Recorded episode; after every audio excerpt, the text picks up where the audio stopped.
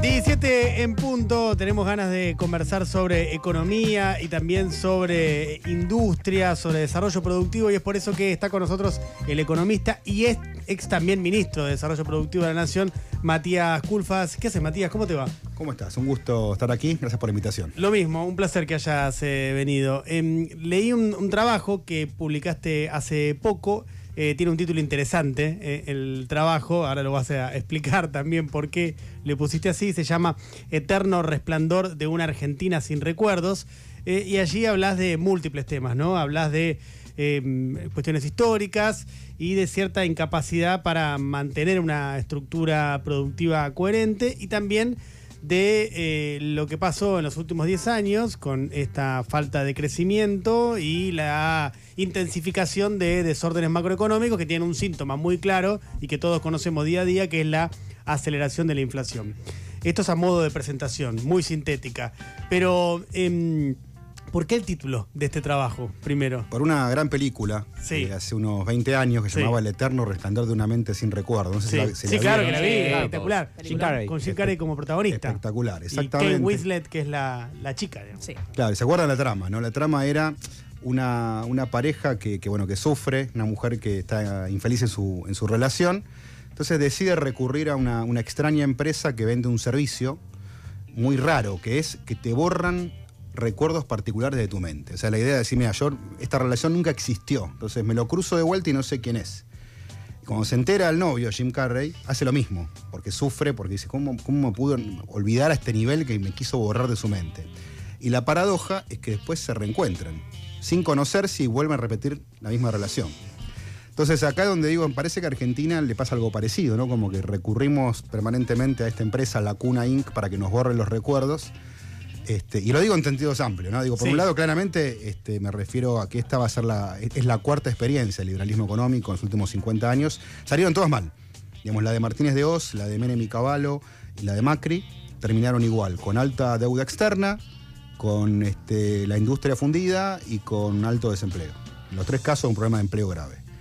Y también lo digo por, por el peronismo, ¿no? porque lo digo con sentido crítico y autocrítico, porque tampoco hemos podido resolver un montón de problemas, digamos. Y hoy estamos discutiendo dolarización, que me parece de las peores recetas posibles para un país que se quiere desarrollar, bueno, también es porque hemos descuidado la moneda. Y la gran paradoja, un poco lo cuento en el trabajo, es que nos pasamos hablando del Estado presente y, si hay un atributo clave del Estado-Nación es la moneda, es tener moneda, y la hemos descuidado. Entonces digo, ahí también es un tema para repensar críticamente, y bueno, y, sin duda, creo que a futuro, este, para repensar un proyecto peronista, progresista, lo quieras poner, bueno, hay que, hay que discutir seriamente cómo tener una moneda sólida que nos permita volver a crecer con estabilidad.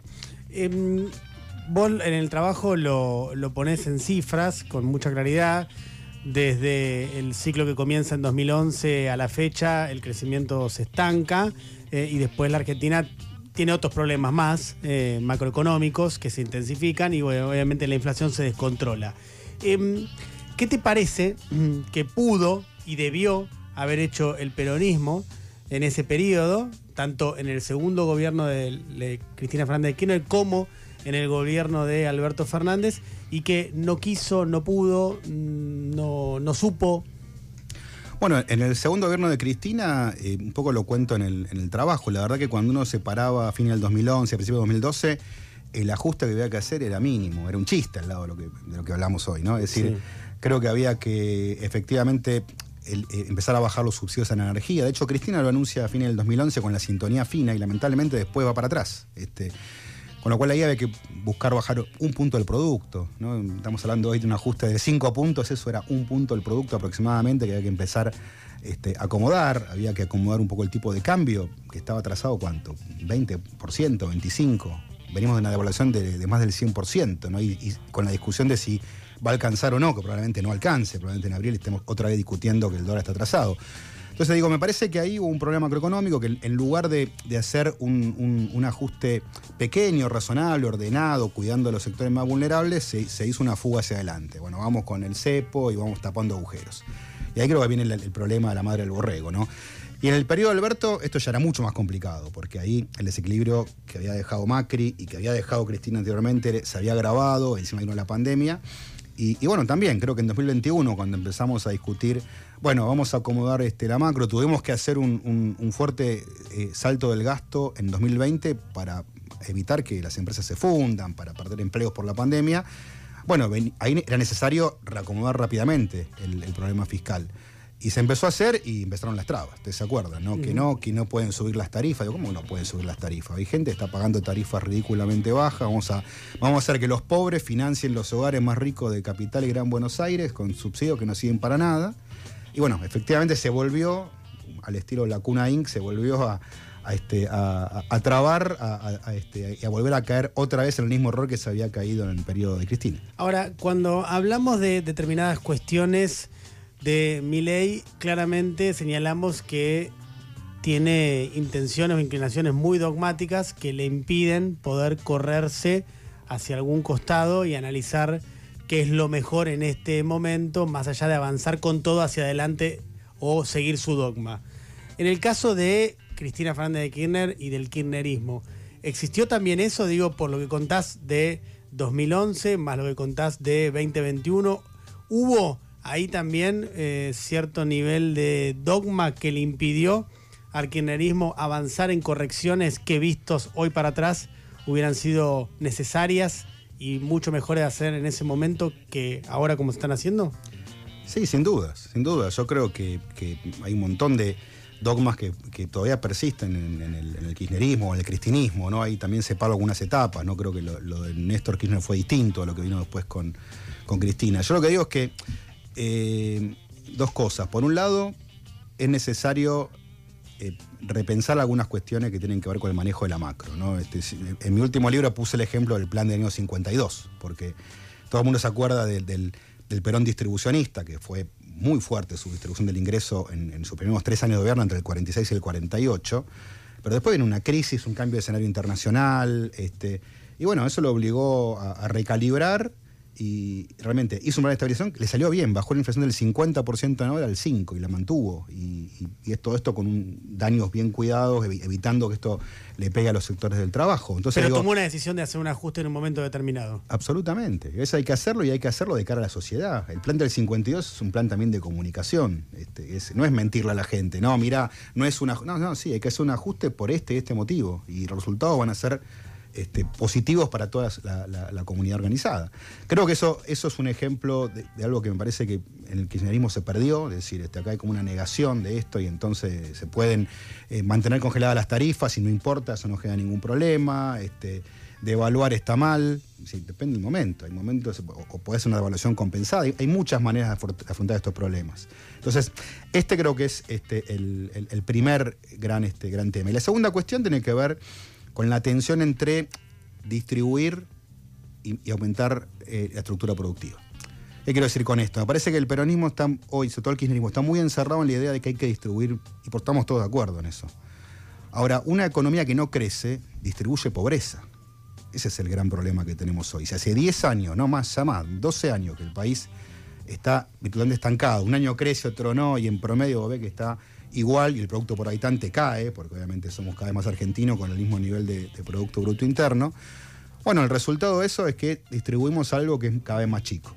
Entonces, la solución central para esto es aumentar la producción, es mejorar la estructura productiva, ir a actividades de mayor productividad. Y ahí es donde empezamos con las colisiones, ¿no? Porque muchos de los sectores del kirchnerismo eh, desconfían del sector empresario, dicen, no, bueno, está bien que ganen plata, pero no mucha empiezan las trabas, las desconfianzas, que a veces, digamos, son lógicas. Yo no estoy diciendo que los empresarios sean una maravilla. Son lo que tenemos. Entonces tenemos que ver justamente cómo se los puede conducir a un proyecto productivo de desarrollo y evitar justamente estas, este facilismo o estos caminos que sabemos que son un fracaso en el mundo. Ningún país del mundo hoy se plantea seriamente crecer con estas ideas libertarias. No existe ningún país que esté en esta. Al contrario, te diría. Hoy mirás, vas a Estados Unidos, Europa están todos haciendo política industrial. Este, algunos dicen se acabó la globalización, este, estamos en una etapa diferente, de, bloques comerciales, mercantilismo. Entonces digo, e, en este mundo que no tiene nada que ver con el que describe mi ley, bueno, me parece que es central volver a pensar un, proyecto eh, productivo y que tenga un fuerte eje en la estabilidad macroeconómica, que, que ha sido realmente descuidada este, me parece incorrectamente por los, enfoques del peronismo en los últimos años. Estamos con el economista y exministro de Desarrollo Productivo, Matías Culfas. Ahora, eh, Matías, vos recién hablabas de la hablas de distribución por un lado y de inflación por el otro. Cuando vos eh, revisás los números del, gobierno de, Alberto, ves, sobre todo en el tramo final, diría la segunda mitad, post pandemia, tenías la industria con una capacidad eh, instalada altísima, tenías un bajo nivel de desempleo y lo que veíamos, las personas que laburamos, que vimos un salario, que cada vez veíamos peor. Que, que, cuestiones salariales en términos de que, los ingresos no seguían esos números de, la macro. ¿Qué falló ahí? Mira, eh, lo que vivió el mundo con la pandemia fue un verdadero descalabro macroeconómico y volvió a la inflación en todo el mundo. El problema es que nosotros veníamos ya con, con una inflación muy elevada, con lo cual nos complicó todavía más la vida. Ahora, el salario real, digo, de, los datos que tenemos este, con bastante certeza, que son los del sector privado formal, el salario real, por lo menos hasta mediados del año pasado, dio que empataba, digamos. Este, costó mucho justamente recuperar el terreno de los 20 puntos que se perdieron con Macri.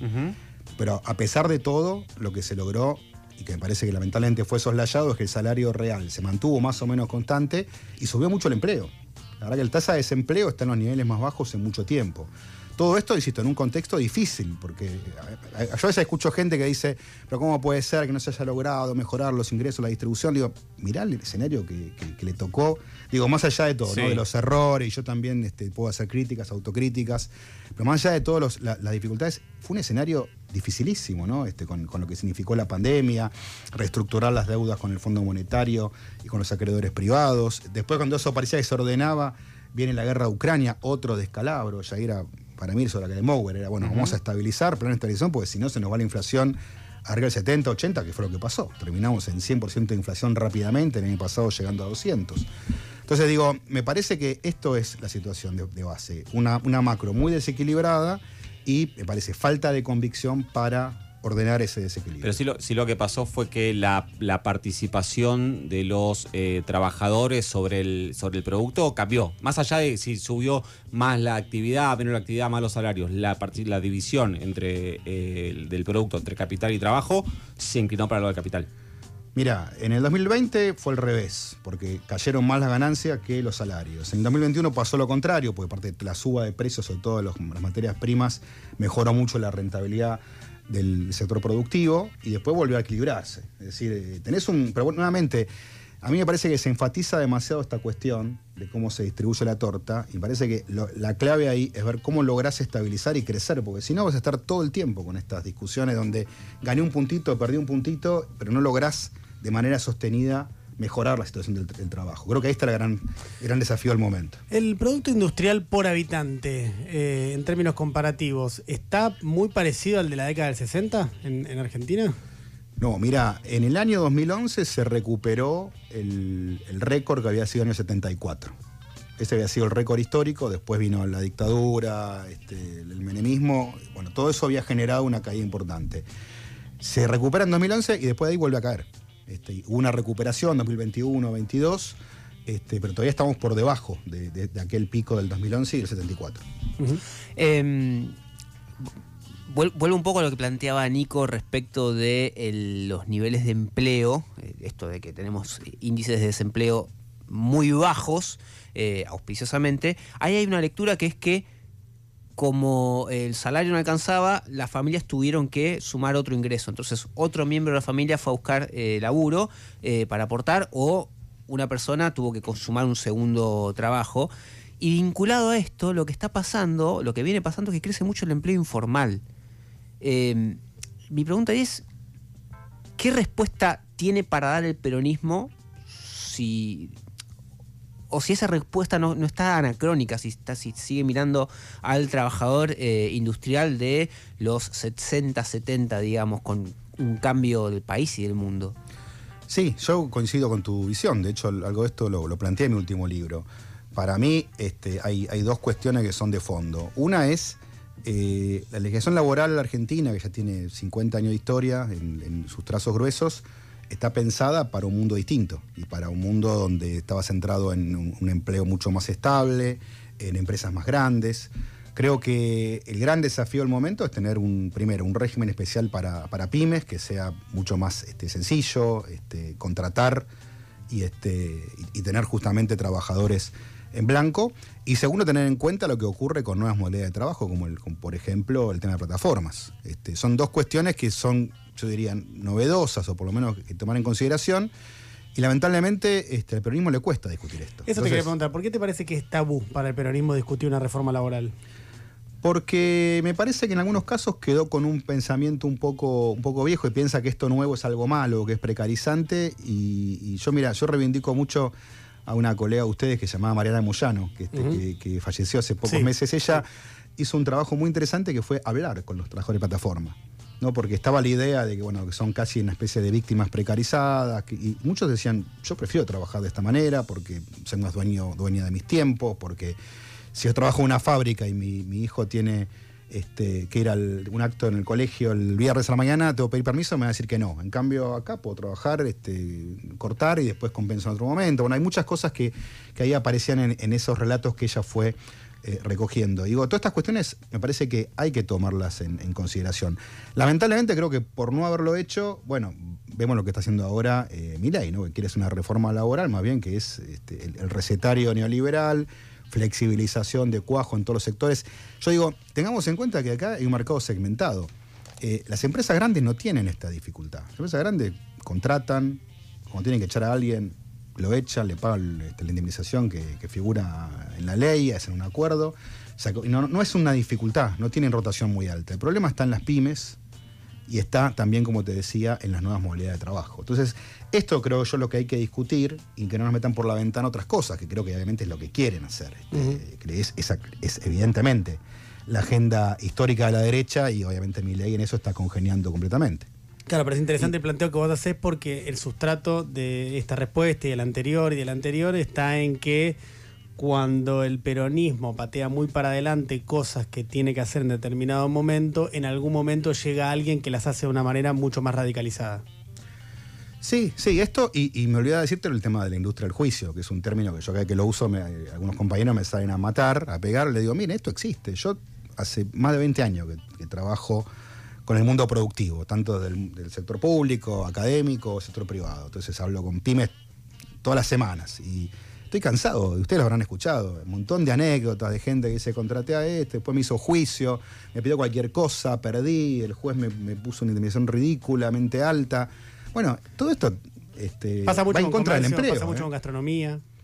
Pasa, te digo, en un montón de sectores. ¿eh? Yo te diría, pero aparte, te- no sé, un día te puedo traer este, industriales que te cuenten cada uno su experiencia, su anécdota, de, este, de casos de, de tra- trabajadores que le- los, los agarraron infraganti robando en la fábrica y lo tuvieron que indemnizar igual. ¿viste? Cosas así, cosas que, graves que pasan y que evidentemente, bueno, está fallando ahí algo. La legislación, este, la justicia laboral. Y me parece que, bueno, hay que, eso hay, hay que, hay que ordenarlo porque va en contra del empleo. Hace que después muchos empresarios pymes, microempresas, digan, no, yo lo he escuchado, digo, esto no, no es algo que me contaron, lo, lo vi en vivo en directo. Gente que dice, no, yo no contrato más, porque contrato gente de confianza, mi familia, no quiero saber más nada con contratar gente este, que no conozco porque a los tres meses, seis meses, un año tengo un juicio laboral y, y pongo en riesgo mi poco capital, porque mucha de esta gente tiene algo, tiene una Y- casa, tiene y mucho. La, respuesta ahí es la que plantea ahora mi ley de eliminar las multas, de instituir este fondo de cese que, que pueden negociar los sectores, eh, un seguro, una especie de seguro de desempleo. ¿O hay algún término medio o algún camino alternativo para una reforma laboral que sea inclusiva y que no resigne derechos? Yo por eso digo, a mí me parece que si vos mirás dónde está el problema del, empleo informal, está en las pymes, en las microempresas, te diría, más que en las pymes. Entonces, hagamos un régimen para microempresas. En vez de decir, mira, cambiemos toda la legislación laboral, las empresas grandes, así como están, no tienen este problema.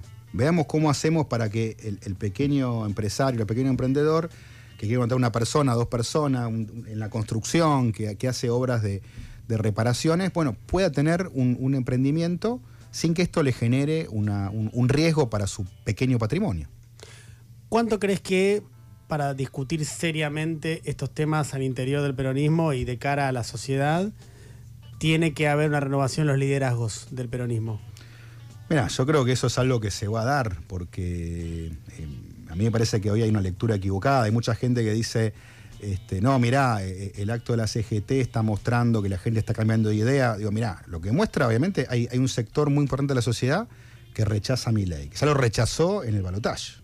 Porque, a ver, mi ley sacó muchos votos, pero también tuvo un rechazo altísimo. Y, y tengamos claro que fue una, una elección muy loca, ¿no? Porque en, en octubre estuvo Massa a tres puntos de la primera Sí, vuelta. con 140% de inflación interanual. Por eso digo, es evidente que hay un sector de la sociedad que lo rechaza mi ley y creo que lo va a seguir rechazando. Pero no nos equivoquemos, construir una alternativa superadora me parece que requiere otro tipo de abordaje, que, que es realmente tender puentes con diferentes sectores de, de la política y, dejar de repetir dogmas como mantra, digo esto, el Estado presente. Bueno, puedes ir ando Estado presente eh, descuidando la moneda, descuidando, diciendo la inflación no importa, después la arreglamos.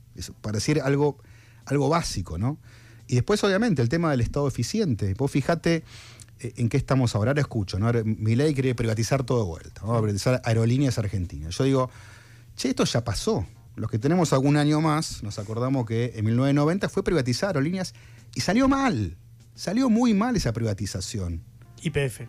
Bueno, ni hablar. Entonces digo, me parece que la discusión, en lugar de caer en dogmas, a la sociedad tampoco está dispuesta a aceptar que digan, no, pero Aer- aerolíneas está bien y pierde plata. ¿Y por qué pierde plata? Por lo menos tenemos la discusión seria ante la sociedad, pues yo, yo estoy a favor de que aerolíneas sea estatal. Ahora, no estoy a favor de por sí de que pierda plata in eternum. Discutamos seriamente en ese caso y en, todos los casos, ¿no? El IPF no da pérdidas. ¿eh? El Banco Nación no da. Banco Nación solamente dio pérdida cuando Macri era presidente. Fue el único momento, por, créditos mal dados, que el Banco Nación era el único banco Argentina que perdía plata. Pero entonces, seamos claros, no perdió nunca ni con los gobiernos de Néstor, ni de Cristina, ni de Alberto Fernández, para, para dar un ejemplo bien concreto. Entonces, discutamos en todo caso seriamente, no Estado sí, Estado no, porque esa discusión es anacrónica, es absurda. Ahora sí, demos una respuesta respecto a la eficiencia, que hacer trámites públicos sea algo sencillo, que usemos la tecnología, que crucemos la- las bases de datos, que las empresas públicas no den pérdida. Y si dan pérdida, digamos, tengamos un plan. Mira, la verdad que hay- un plan, hoy da pérdida, pero en los próximos tres años lo vamos a revertir. De esta manera, y con transparencia ante la sociedad. Y explicando por qué da pérdida.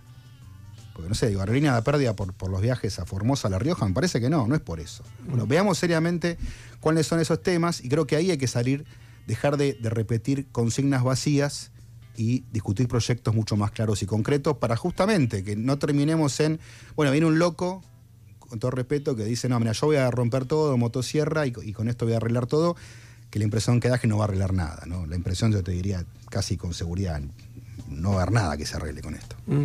Te dos eh, más eh, antes de cerrar. La primera vinculada con algo que hablabas antes de eh, eh, empresarios, el vínculo con el peronismo, la mirada de cierto sector del peronismo hacia los empresarios, con un sector muy particular del empresariado que es el del capitalismo de plataformas. En particular ahí una figura muy controversial que hace público y manifiesto su animadversión con el peronismo, que es Marcos Alperín. Eh, ¿Cómo ves ese vínculo? Porque es un sector, Marco Alperín es la figura más visible, pero es un sector que públicamente o por lo bajo se expresa muy a favor del gobierno de Milei y muy en contra del peronismo. ¿Por qué crees que se llegó a esto con ese sector de, de la economía que es uno de los sectores más importantes hoy? Mira, eh, yo lo conozco, Marco Alperí, de hecho conversaba una vez con él. Me parece una persona que cuando habla de tecnología me parece brillante. El, negocio de él, eh, las cosas que ha hecho me parecen interesantísimas y muy transformadoras y con mucho impacto positivo para, para pymes que encuentran un mercado que no tenía. Antes era el comercio de barrio, hoy hay una expansión que se le ha abierto para muchas pymes y te puedo contar un montón de ejemplos y creo que mercado pago significa en muchos casos también inclusión financiera. Este.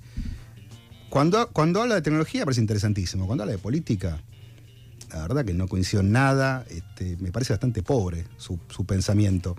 Ahora, la pregunta es, ¿qué te interesa a vos de un empresario? ¿Que invierte y cree laburo o lo que piensa de política? A mí la verdad me importa voy a decir algo un poco más subido de tono. Me importa poco lo que piense Galperín, eh, Martín Migoya de, de Globant, este, te digo, por gente, siete gente que conozco, ¿no?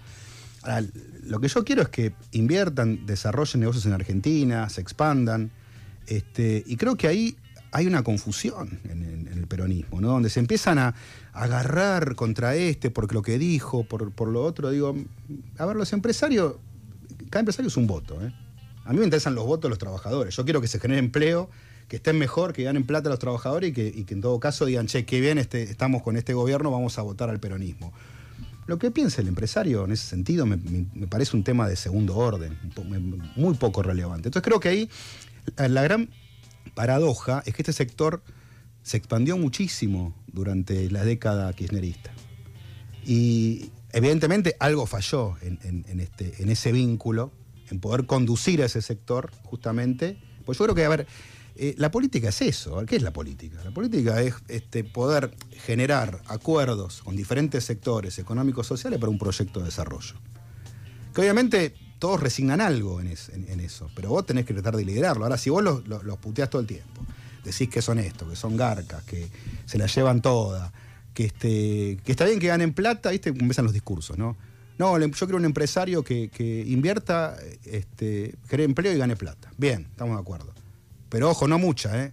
Bueno, ¿cuánto es mucho? Yo quiero que ganen todo lo que puedan mientras inviertan, generen empleo y generen exportaciones. Y en todo caso, después sí, veamos justamente qué proyectos, cómo se articula eso con, el, con todo el entramado productivo. Pero la verdad que di- discutir con este por, por una, definición política de gente que aparte que no, a ver, no, estudió ciencia política, ni hace política, ni es socióloga, ni digo, Galperín, Pierre Paolo. Me parece que es enfrascarse en una discusión tonta cuando en realidad lo que necesitamos es que esos empresarios estén para un proyecto de desarrollo que claramente por lo que vemos, lo tiene que liderar el peronismo y fuerza del peronismo, el radicalismo, sectores, digamos, diferentes sectores de Argentina.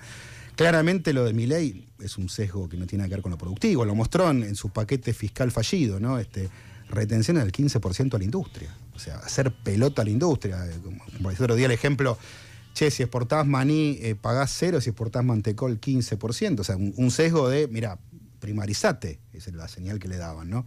Bueno, digo, claramente por este camino no es. Ahora, por el otro lado, digo, me parece que hay que dejarse de, de- de estos enconos personales y pensar en el proyecto de país.